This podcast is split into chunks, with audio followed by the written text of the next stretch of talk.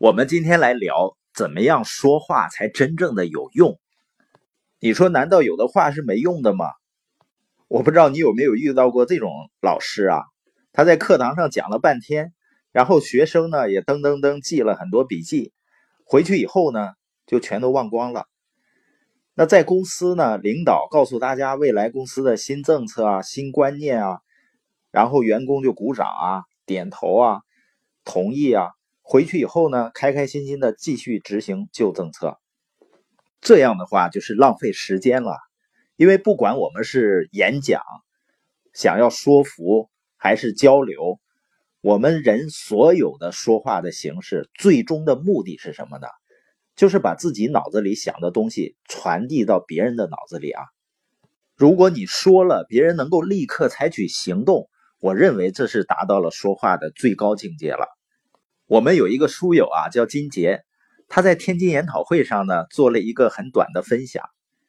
我们并没有提前通知他，因为我最喜欢听到那种最真实的、发自内心的感受。当然呢，前一天晚上我们交流的时候，我也听过他的分享，对他的分享呢，心里还是有底，还是有信心的。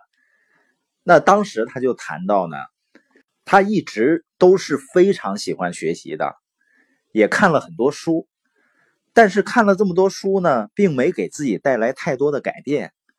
所以呢，也听了很多课程。那一提到名字呢，那都在中国是如雷贯耳，都是大名鼎鼎的、想当然的这些演说家。他说呢，那些课程呢听了非常好，也感觉非常有道理。但是呢，可能因为人家是高端的这个教育嘛，所以有的呢听起来还不是很懂，或者是呢不容易去落实到行动上。那他听了我们的播音呢，就感觉非常非常有帮助，能够给他带来一些改变。我以前呢也经过类似的情况，比如一堂演讲下来以后呢，有的朋友找到我，非常激动，非常感谢，说汪老师啊，您讲的太好了，太有道理了，就是什么都没记住。我就反思啊。我说我来这讲话的目的不是为了让你觉得我讲的话有道理的，也不是为了让你觉得我很有水平，你看都能说一堆你听不懂的话。我来这讲话的目的是让人们发生改变的，让人们行动的。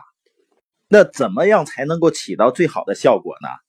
第一个就是要有画面感，要有细节；第二个呢，一定要简单。第三个呢，要突然。我们先看一下细节的重要性。那在美国呢，有那种模拟法庭，他们呢做一个测试，就是测试证人的证词对于陪审团的影响。他们用了两个版本，这两个版本啊，只是有很小的差别，就是很小的细节的差别，就是一个双亲争取抚养权的官司。就父母都想要这个孩子，妈妈呢想要在证词上表达她有多么爱孩子，然后呢让陪审团看你能不能感受到。有两个版本，那第一个版本呢，妈妈说啊，我非常爱我的小孩，我每天晚上呢，因为孩子年纪还小，我都在帮孩子一起刷牙，陪着他一起刷牙，这是第一个证词。那第二个版本的证词呢，跟第一个几乎是一模一样，只是改了一个细节。这个妈妈呢非常爱小孩，她每天晚上都会拿着米老鼠的牙刷陪着小孩子一起刷牙，只有一个小小的差别是吧？就是加了一个米老鼠的牙刷。可是陪审团对于这个妈妈印象的评价却有了非常大的不同。